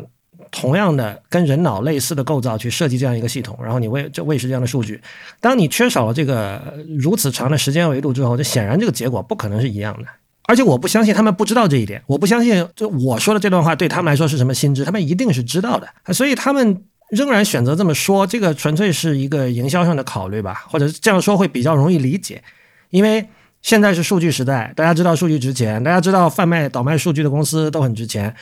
啊，那些人的工资也很高，所以大家会觉得说，哦，数据值钱，然后你喂这么多数据，哦，很有道理。所以我会相信你，这个其实是没有在思考了。我觉得，如果你对这样的说法照单全收，是没有在思考。对，而且这对于他们来说也是一个最优的防御策略，就是你老在质问我在做这个这个产品，然后你在质问我承担社会责任和没有做正确的事儿或者什么的，然后我对于我来说最优的就是就是最自我保护的最好的位置，就是我站在一个不败之之地，就是说我这个产品它就只能是这样，你们说的那些主动去设计和干涉的东西都不好使，你们不都试过了吗？各种各样的模型什么的，我们这个就是拿资源去生怼出来的，所以就不不用我负责，就相当于没有人。负任何责任，没有人承担任何的。到时候说这个东西出了问题或者怎么样，他他就是 that that's like the only way that works。然后我们只是只是我们融了足够多的钱，我们我我们把这事儿给做了。对于他来说，也是一个很很舒服的撇清责任的一个位置。他就是这样。然后你作为一个评论者，更没有立场去指摘和跟我去 argue 怎么做是对的和怎么做是 decent。这因为他根本就谈不上这些东西。这就是那个这个连接派的一个特别。有的时候我想说，就是挺混账，但我又觉得就是挺奇特的一个的一个位置。就这个位置，原来我没有意识到科技界里还有这种位置。就假设咱们顺着这个逻辑说，你力大专飞，你劲儿足大，百砖都能飞上天，你有足够多的语料库，这个事儿就能变得更好。但我们经常忽略一个事情，就是人类大部分有相当多的知识是完全没有在互联网上的。这个事情其实是我最近这段特别特别深的感触，就是我猛然的发现。大部分人从来没有意识到互联网是多么的贫瘠，在很多方面。就我去年写过一个文章嘛，也是晚点聊，去年年底那个两个半故事讲的就是我找一篇日本论文，是日本战后最重要的十篇论文之一，然后我花了半年才读到这篇论文的一个故事。但除此之外，有很多类似的点，比如今天我们想知道故宫有什么文物在展出，你有任何方法通过网上获得这个信息吗？你没有，因为我试过。然后或者说你想知道。比尔盖茨是看待某一个具体事情的最新的一个事情，你是没有办法通过网上知道信，你还得听他去自己去讲。就是有一类客观知识，还有包括比如像我们前一段做辽茶的调的调查，包括美国的很多很多这个文物，它的很多客观信息也没有被放到互联网上，这个比我们想的量要大得多得多。所以当我们在感叹一个全知全能的大模型的通用的大模型出来的时候，我觉得我们自己一定要意识到一点，就是这个大模型它所包含的语料，不管多么多，不管我们认为它多么的天文数字。它依然还有更天文数字的东西是从来就没有被放到网上，甚至从来没有数字化的东西在线下世界依然存在的。但我最近比较难受的发现，很多人没有想到这一点，他们仿佛认为人类的所有信息已经全部都在网上了。而新东西也只会在网上出现，所以线下已经没有什么我们不知道的事儿了。这点我觉得还是挺挺需要我们自己注意的。比这个更恐怖的是，有一派人会觉得说，如果它没有出现在网上，如果搜索引擎给不到你，说明这个信息是不重要的。对对对对，这更恐怖。这样有这种认知的人不在少数。对我甚至很难说以前我不是这样的人，我也是这几年逐渐反应过来，以前自己挺傻逼的。就是我不是一个不现实的人，我不是不接受有 sacrifice 和这个就是 trade off，因为凡事都是妥协跟权衡。但是就是你扔下车的东西太多了，主要对，甚至你没有意识到你自己扔下车这么多东西。对，就是它整个这是一个特别特别成王败寇的东西。就 Chat GPT 是一个特别成王败寇的产品，就是一个非常狠的东西。就是而且刚才汉阳说的那个现象呢，可能有的人听了会觉得是某一些特别冷门，就是藏在深闺里的知识，其实不一定。我最近刚好有有一个例子，就是有朋友。朋友写呃关于古代艺术的文章，然后他找到我，让我在日本这边的图书馆帮他复印文章嘛。那些是这可能是二十世纪初日本人去中国考察某种东西，然后写出来的文章，确实网上没有。然后呢，呃，日本有些这个学校的图书馆里有，但有些甚至就是说你没没有办法直接从学校图书馆下载，你得去写一封邮件去某个图书馆。请求复印，然后他帮你复印了，再直接寄给你。这个寄不是 email 寄给你啊，是寄到你的邮筒里，实体的打印出来寄到邮筒里，然后我再把它给我国内的朋友。那这是一种情况。OK，那你会觉得说，OK，这是很小众的情况，那么这是很专门的话题。那么会对这个话题感兴趣的人，他可能是在本身就在学术圈，他可以获得到这些东西，这不不成问题。OK，我假设。我认同你说的这个。我想到另外一个例子，就是二十世纪的古典音乐的非常有名的评论家，这个是在乐评人这三个字的光环远比今天大多。今天这乐评人，你听啊，还有这种职业吗？有人能靠这个过活嘛？对吧？但是以前不是这样的，就是二十世纪中期肯定不是这样的。这个人 Harold Schoenberg，这就是相当有名的古典音乐评论家，他写过很多，写过这个伟大指挥家、伟大钢琴家，写过很多这样的书。然后呢，他就他的书啊，今天是能见度是非常低的。我是前两年就是买，就是在美国亚马逊两三美元只要买了他写的那个 Horowitz 的传记嘛。Horowitz 这二十二世纪就是最有名，也是被很多人认为是最伟大的钢琴家之一。他的传记，然后又是这么有名的这个这么重要的乐评人写的，虽然在亚马逊上很便宜就可以买到，但他没有电子版，然后也没有被再版。也就是说，很多人你是没有办法知道有这样一本书存在的，甚至就是说，Harold Schoenberg 是谁？就是我，我为什么要知道他存在？就是亚马逊上没有，然后你平时你看的各种意见领袖，可能也不会提到这个人了。但是你真的去读这本书，你会发现那个写作水平跟现在的就就啊，就为什么？那个时候乐评可以成为一个行当，当然这个不是这么简单了，但就是说确实是写的很好。你会觉得这样的书居然在今天没有能够浮出水面，这不是冷门的话题吧？我觉得今天的中产阶级都一掷千金，让自己的孩子学各种古典古典艺术、油画、国画，呃，西洋古典音乐，这很常见吧？那我说，我认为你应该去读这本 Harold Schoenberg 写的。Horowitz 的传记，我觉得这个不是什么跟刚才说的什么古古代艺术，这这还是不太一样的。所以就是说，有很多啊，呃，日本有一个好处就是你经常能够在书店里见到新的呃翻译过来的，就翻译成日文的书，然后你去查它的原书啊，往往是很早以前写的。就比如说七十年代有人写的关于当时的 soul 和 funk music 的一一本书，这些书你在今天，比如你在美国是不太容易见到的。你除了去二手书店里去去翻，因为没有人会去推它。亚马逊上你也不太容易，一时不太容易找到。也没有电子版，没有 Kindle 版，因为可能原来出版社已经倒闭了，对吧？然后或者没倒闭的话，他觉得这个书你现在出了也没有人没有人有兴趣。就是你会发现像像这样的，哪怕是几十年前写的书，在今天被人遗忘了。那么这些书为什么被人遗忘，以及为什么它不应该被遗忘，这种问题都不是现在的对话式 AI 可以回答的。就是这个这个是需要活人来回答的一个地方，而且。就无论是唱片还是书籍，都有这种做再版的人嘛。尤其是唱片业，近年有很多有那种专门做再版的厂牌，就是他把七十年代的《沧海遗珠》拿出来重新发啊，就是这样。那你你你，这其实是一个累活苦活，你得去那种减价唱片的那种那个区域里找很多你根本没听说过的名字，然后你一张张去试听，然后你来判断，呃，它的艺术价值怎么样，以及它出来之后它的这个市场价值怎么样，对吧？这个这不是一个简单的活。对，一般来说，我们会觉得像这种脏活累活，好像是应该是由机器来做。我也是同意的。比如说，像清洁高楼大厦的那个外立面，对吧？你如果是纯粹靠机器来做，我觉得没有什么理由反对啊，对吧？人人去做很危险嘛。那像这样的脏活累活，还不是机器能够做的。所以我觉得这这整个问题，我我觉得对于 Chat GPT 也好，或者对话式 AI 也好，或者说 AI in general 也好。只要我们把期待调低，它就是一个很好的东西。就像我一开始在节目一开始读的徐乐乐的话，还有汉阳你自己说的，他呃帮你们找 bug 什么这这这种应用，还有很多，当然肯肯定是我不知道的，但是有很多人已经在用的这种，我我相信一定是有的。这这是非常好的事情。但是只不过现在就是关于 AI 的论述里面这个噪音太多，浑水太多，就是就是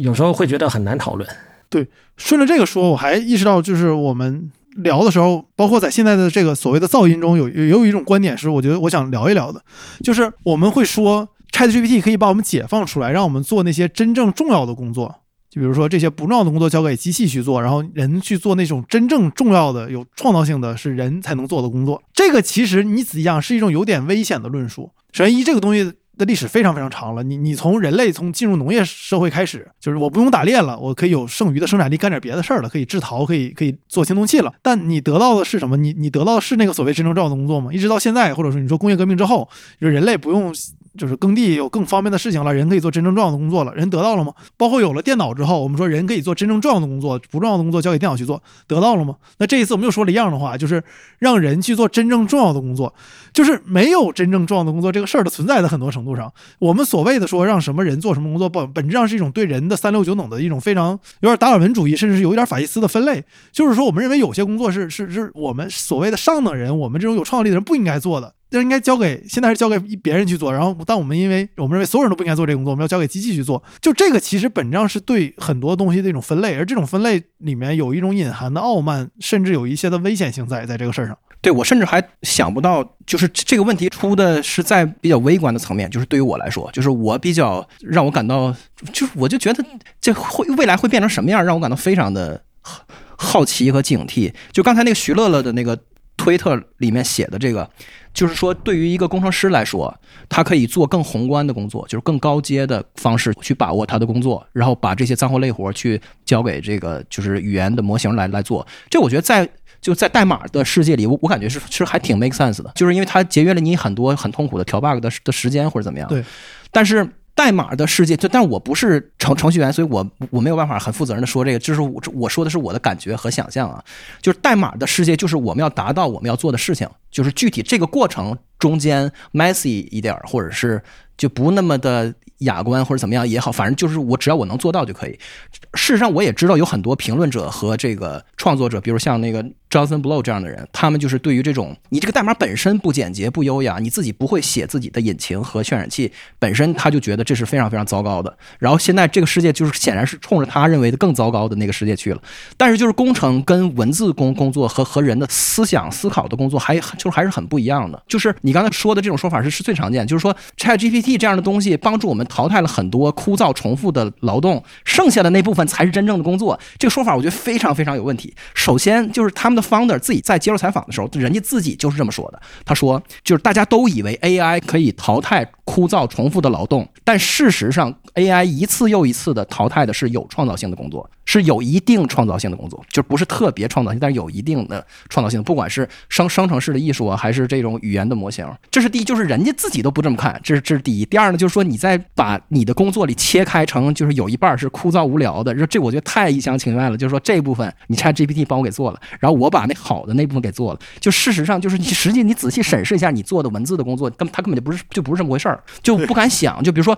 我要写一篇文章，或者我想要做一期播客讲一个事情，然后我让 Chat GPT 替我写了，然后我去调它，就跟其实挺像程序员在调参数的的那过程。这个过程你吹得掉的东西比你以为的要多多了。就是如果你实际去试一下，你让他写一个清汤寡水的一个特别 generic 的东西出来，然后你再去调它，这个就让我想到，就是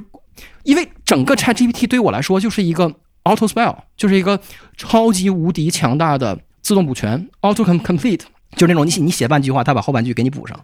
但是你让我把我的工作方式，把我的吸收知识和内化和再输出的这个过程，转变成以它为主的 workflow 的话，我我仿佛是在给一个自动补全的工具做补全，我在把我的一点点的人的味儿，先像撒芝麻一样撒到一个那个就是 Chat GPT 生成的特别 concise、特别 logical 的一个东西上面，这是一个非常非常就是非常奇怪的一个过程，而且我觉得这是一个非常非常不体面，而且非常不正常的一个事儿。呃，据我所知，翻译这个行业已在几年前已经有人就是说先机翻一遍，然后再改，好像是有这样的实践的。这是指一整本书啊。对，甚至不是，好像是有，现在就是这样。因为我们平时找翻译，我发现他们都是这么做的。对，不是，就是我对网上另说，网上我知道有一些新闻站，或者说它不是一个站，而是一个号。那么它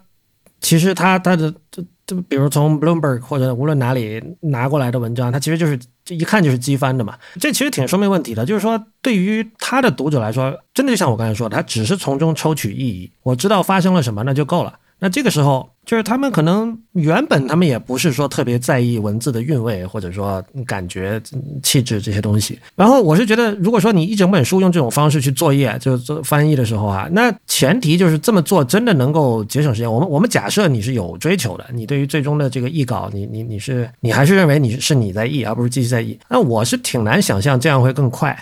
这个这这这个当然也涉及可能每个人的思考方式、工作方式了。我觉得还是我自己从头 会更快，就是这样。而且这又涉及一个问题，就是刚才说的语料的问题，就是尤其是中文有这个 两岸三地 这么一个事情存在，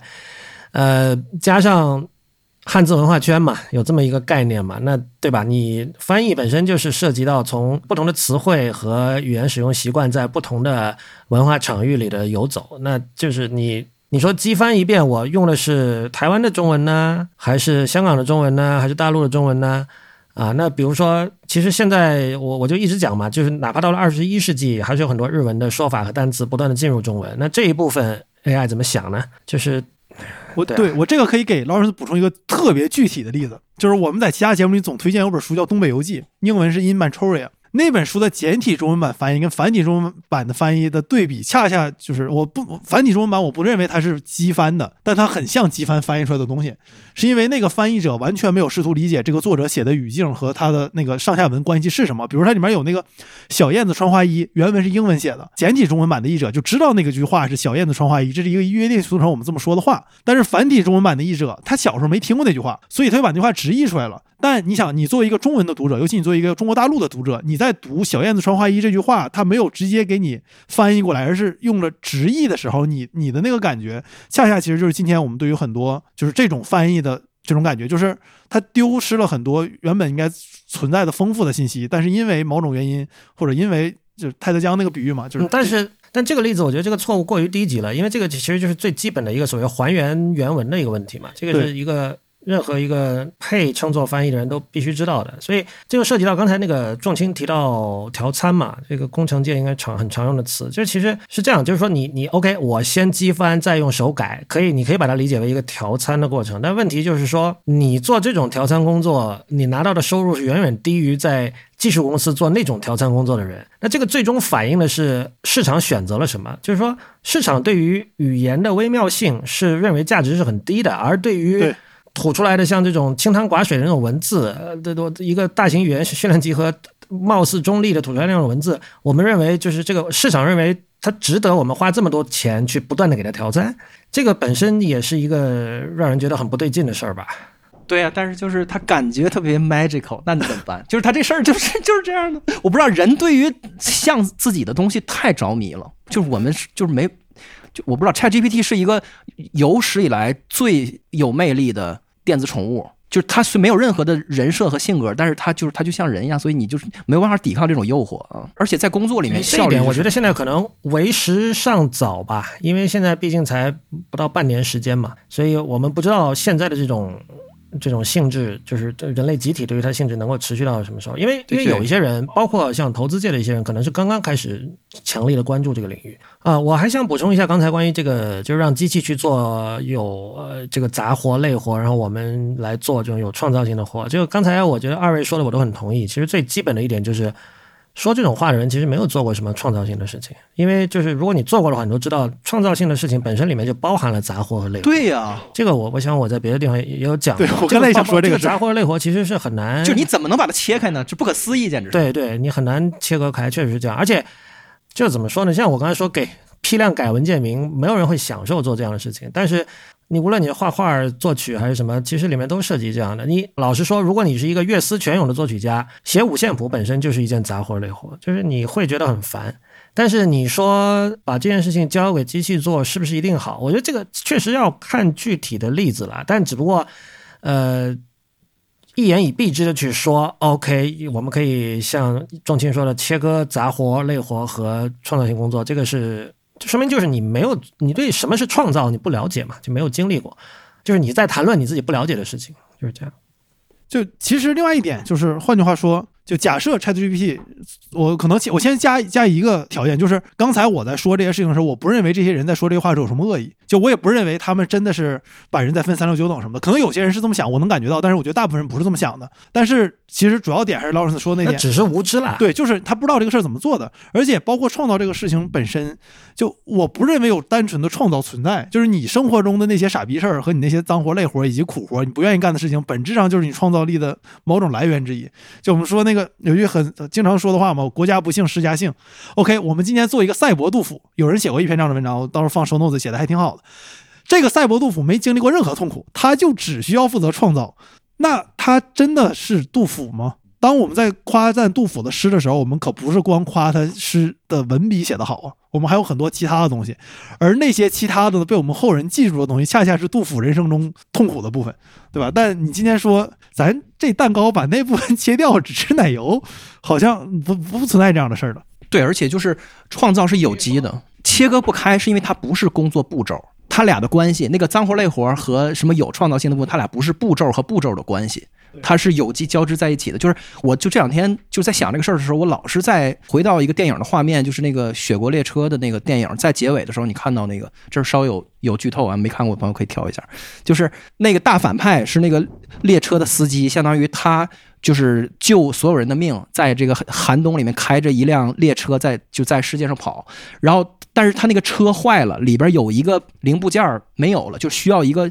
五岁以下的小孩在里面去拧那个齿轮，那相当于有一个小孩在齿轮堆里面去拧齿轮，但是他长大以后他就得出来被杀掉或者怎么样，因为他只有特别小的小孩才才能够钻进去。Chat Chat GPT 不知道为什么老是让我想到这个小孩，我我觉得我就是那个小孩。就是如果你把我做内容的过程，比如说我写东西的过程，或者我做博客，或者 whatever，我的创造过程，给它再造成用 ChatGPT 作为其中的一个步骤，然后我再把我的 humanity 像撒就是撒调料一样的撒进去，我这个我就是那个小孩儿，我在给齿轮当。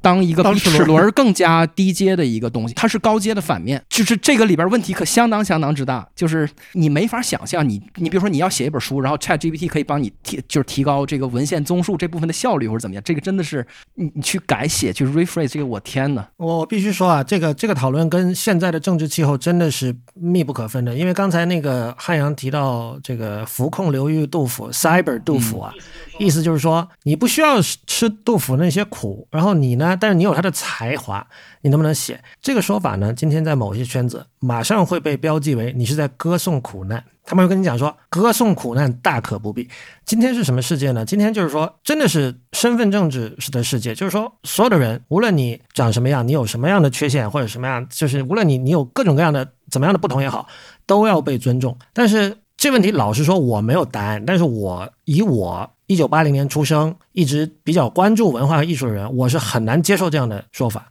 就是说对于我来说，为艺术牺牲是很正常的一件事情。当然，我理解这个牺牲得是你自己主动选择的。那个最近不是 BBC 又放了那个关于那个 Johnny 喜多川，就是日本的呃那个 Johnny 事务所的那个人，就他的性侵的那个事情嘛。那当然包包括当时那个 Michael Jackson 的性侵也是这样，就是你可以说那些人啊，为了能够跟 Michael Jackson 演出，他做了牺牲，那这个牺牲完你很难说他是主动，他是自愿的，对吧？而且他当时还是未成年人。但是就我也我经常觉得今天有一个很大的敌人是教条主义，就是你 OK，我们说任何人无论你是什么出身、什么肤色，你你都要被尊重，没问题。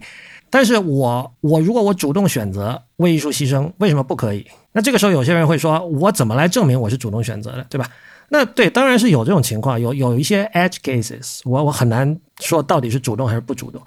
但是就是现在的政治气候是让你觉得说，你就根本就就像你就像刚才汉阳说的，我马上想到，因为我在一些群里看过这样的说法，他们会说，表面上说的很客气，说歌颂苦难大可不必。但对于这种话，我真的不知道该如何回应。我只能说，就是说他有有很多东西他根本就没有见过，说白了。还有比如说，就像比如还有另外一个常见的说法，爹味，没有人喜欢爹味，对吧？但是呢，难道这些反感爹味的人，他想否认经验的作用吗？就是他认为，比如说，难道一个呃十五年的有十五年经验的程序员就没有任何地方可以胜过两年经验的程序员吗？任何人都不会这么说的。但是呢，他就会觉得说，任何一个人由于年龄的差距来给你经验，或告诉你这样是不对的，这样是不对的，这都一切。所有都马上被归类为跌位，这就是我说的教条啊！我觉得教条是今天一个一个非常严重的问题。我告诉我，我前天看了张图，那图上就是两句话，就是一群男性主播在互相跌位说教，这个东西 so called 播客。对我，当然这个问题我自己是我肯定是有反省的。我我的反省，我相信是比很多人多的。我经常反省我有没有跌位，但是另一方面呢，我我绝对不否认否认经验的价值。我恰恰觉得经验的价值在今天是需要强调的，在今天这样的一个一个一个环境下。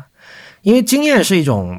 难以言说、不可量化的东西。对，我就我想替劳斯补充一一个事儿，就是我我有一次在一个群里，就是 ChatGPT 刚火的时候，看到一句话，就是那个人我忘了是谁了，他说 ChatGPT 是一个没有爹味儿说教的科普的工具。就这个这个，我觉得刚他这句话其实影射了我们今天聊的大部分话题，就是没有爹味儿说教的科普工具，本质上其实也是在说 ChatGPT 这个东西它的风格和它的这个东西的局限性在哪里。就是当然爹味儿我们。没没有可能大部分人都不喜欢的，但是就像 Lawrence 说的，爹味儿，包括我们刚才说的偏见，或者说你的 preference 本身都是人的组成部分。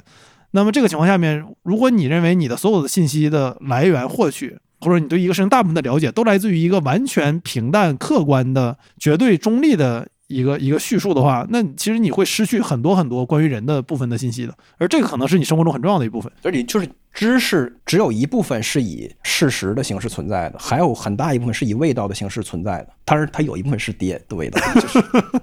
对，有一个我觉得必须要聊的，我想听听两位的看法，就是这个也是经常听到的关于 AI 的叙述，就是 AI 让很多人会，有的人是刚刚发现了，有的人是以前就有这种想法，但现在更加坚定了这种想法，就是。太阳底下无心事，所有的人类都是复读机，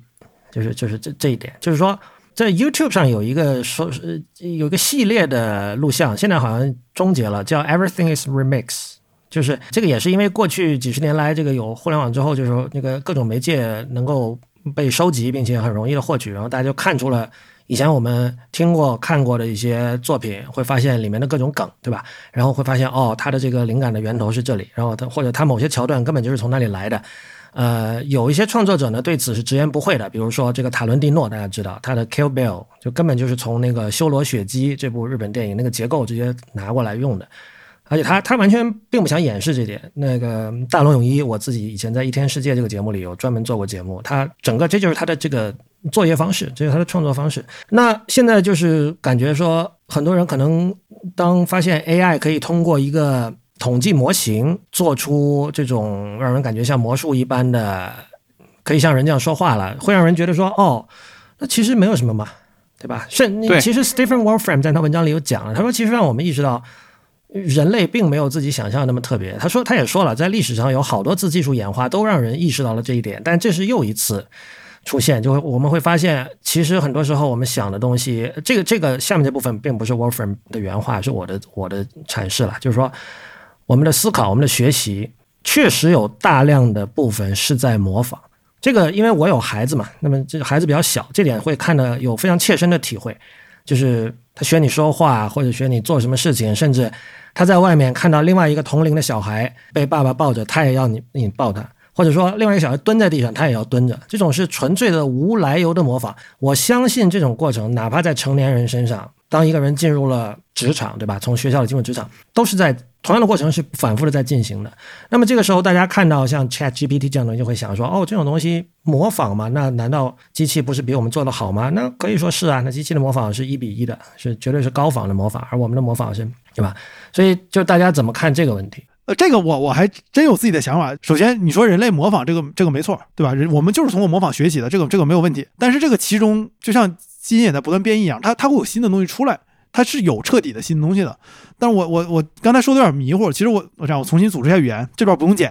就是就如果我们回看人类历史，当我说人类历史的时候，不是说从什么什么古希腊罗马，然后尧舜禹开始回看，我只是从人类本身开始回看，从人类新石器时代、旧石器时代、新石器时代，然后青铜时代，然后再用铁器，从这些时代开始回看。如果我们把这些历史读的足够多，你你比如你从上世纪的查尔德开始读，这个世纪比如读陈胜乾非常好的一个教授，就你读他们写的东西，你会知道。认为人类本质上就是在重复，这是一个非常大而无当的叙述，因为我们在过去的几千上万年里面创造了无数的新东西，所以从本质上来说，我是一个乐观主义者，是因为我通过我对人类历史的学习，我意识到我们总是创造出来一些我们原本完全想不到的好东西，也当然其中带来很多傻逼的事儿，但是好东西从来就不少，而且很多东西是全新的，它会让人意识到，从现在此刻开始，人类再也和以前不一样了。比如说，有人会说，人类抬头看星空那一刻开始，人类和猿人产生了区别，这有点失意。但我觉得，从人类开始意识到小麦是可以种的开始，那就是不一样的事情。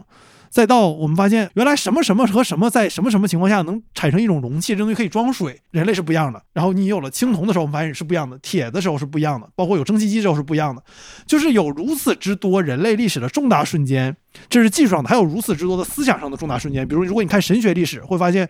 几次那种大的神学争论，都诞生了非常非常新的思想，而且非常富有魅力。包括几个不同的宗教：伊斯兰教、佛教、基督教、道教，还有当然我们儒家。他他那几种大的争论带来的新的想法，包括像我们自己历史上，你看那个春秋战国，再看魏晋南北朝之间那些玄谈，他们带来的那些新的想法，你就会知道，这个太阳底下怎么可能没有心事呢？就是这，我们得多么自大，我们能认为我们这一代人已经把人类所有东西都穷尽了，人类未来就这样了就得了。就像之前那个彼得蒂尔，他有一次说“发达国家”这个词特别有意思，“发达国家”这个词的意思就仿佛是说我们这个已经到头了，就是人类最好就这样了，剩下的其他所有的国家的目标就是发展并且赶上我们，这事儿就结束了，就是。也某种程度上算是历史的终结嘛？就我，我觉得这是一种非常非常自大的这种说法。你只要稍微谦卑的一点，看一看你的前辈们都创造出过什么样的东西，我们就意识到重复固然是重要的，也是人类经常出现的事情，但是其中是能诞生出来很多新的东西的。我我觉得这个是毋庸置疑的，在我在我的视角中看来，嗯。对，确确确实，就人类本本质是复读机这个观念，现在是到了它的最鼎盛，因为 Chat GPT 太有力的证明了这个事儿了。对，就是因为它是一个语言模型，它就是它只有一个机制，就是就是预测下一个词嘛。对，就它就是在 run 这个事儿，就是就是在在在让话说自己，让话。是，就是继续他自己，然后就能够极其夸张的通过图灵测试的程度，就是完全真假莫莫辨，甚至把人类的知识和见解也都很有机的结合在一起。这至少看上去是这样。这种观念，他的企图就是想要取消 humanity。就是取消人性、取消理性和取消自由意志，所有的这些的东西，因为都是不存在的。因为人就是复读机，人就是在 predict the next word。你不需要具备任何实质上的，就是你所谓的那个理性王国里面你们所构造的那个试图把自己抬高的任何的东西都不用有，你只需要有一个神经网络，它在试图预测下一个词儿就可以。所以它真是字面意义上的。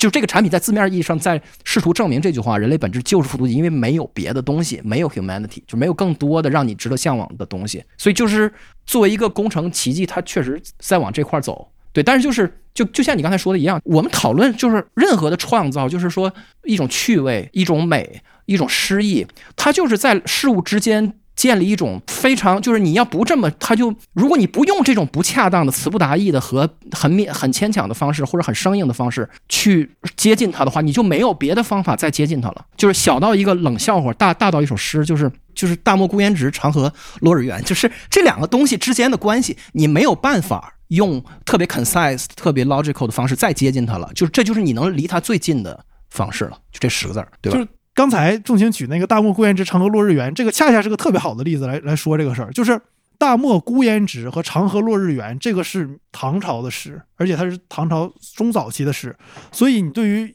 比如说中后期的唐朝诗人来看，这句话的诗不是最好的，是因为它前后两句说的是一件事儿。但那 OK，今天如果你训练一个足够好的模型，它应该是能，它应该是要避免这种这句话出现的，就是它不应该在前后两句话说一样的事儿。这个我记得这个有个术语，我不我不太懂，如果有错了错，大家可以指正我，叫合掌。就这个术语说这个事儿，那 OK，但为什么我还会不断的认为“大漠孤烟直，长河落日圆”这是一句非常非常好、非常美丽的诗？那不就也是恰恰因为他一他他他可能是在复读自己，两句话是一样的意思，但是从某种意义上来说，这样的错误、这样的不会被程序所允许的事情，它也是有一种独特的魅力在嘛，对吧？对，而且我突然又想到一个特别傻的一个东东西，就是我在看他们这个材料的过程中，我就我发现 AI 管自己的这个训练集合。就是英文里他说自己输入的这几十个 T 的，就是人类所有的文字被称为 text corpus，就是 corpus 是全集的意思，但是我们平时使用这个词儿是尸体的意思，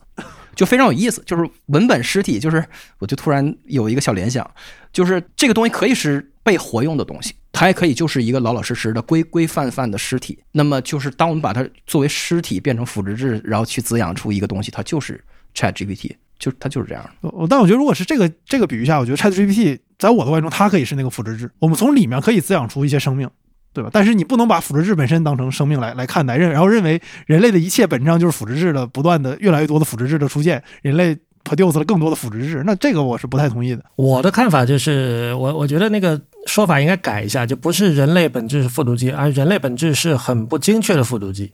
我觉得这个差别是很大的。对，就是。就像刚才我在提问的时候说的，就是你机器去复制是肯定是高保真的复制，但是人类的复制它一定是有差别，而这个差别其实就是艺术本身。我在很多地方引用过那个荆棘夏彦的在小说里的那句话，他是借一个十九世纪末的一个开书店的人的说法的口中说出的，他就说，如果是日本人在思考儒学，那就是日本的学问。因为他他当时他跟一个人在进行对话嘛，就是他说这个我们他说日本我日本有儒学，然后他的对手说他说儒学儒学不是本国的学问啊，然后他就说他说如果是日本人在思考儒学，那就是日本的学问。我想以这句话作为今天的终结吧，就是就是你没错，你可以去读孔子读什么都好，但是芬兰人、莫桑比克人和日本人读那就是不一样的东西，这个就是所谓这个。不精确的复读机就是这个意思。感觉我这期节目标题有了。那本期节目我看看我们原始的素材录了多长，录了一个小时五十六分钟。我不知道剪出来多长，但但我我觉得应该不会缩特别多的内容，因为我们上期内容，因为我我有些问题没问好，所以缩特别多。我也向各位听众道个歉。上期我感觉其实录的不是对我自己而言，我不是特别满意。我问了很多不合适的问题。对，然后呢，也感谢。仲卿和劳伦斯做客我们的节目，这么聊挺麻烦的。你要两个人在场，一个人在远程，而且聊了挺久。刚才聊的内容都会放到 show notes 里面，大家可以看。我是推荐你把我们说的东西都看一遍，就你不要相信我们对于这些材料的总结。就是当我们劝你别信 ChatGPT 的总结的时候，你也不应该信我们的，你自己最好都看一遍。那我们下期再见，各位，拜拜，拜拜，拜拜。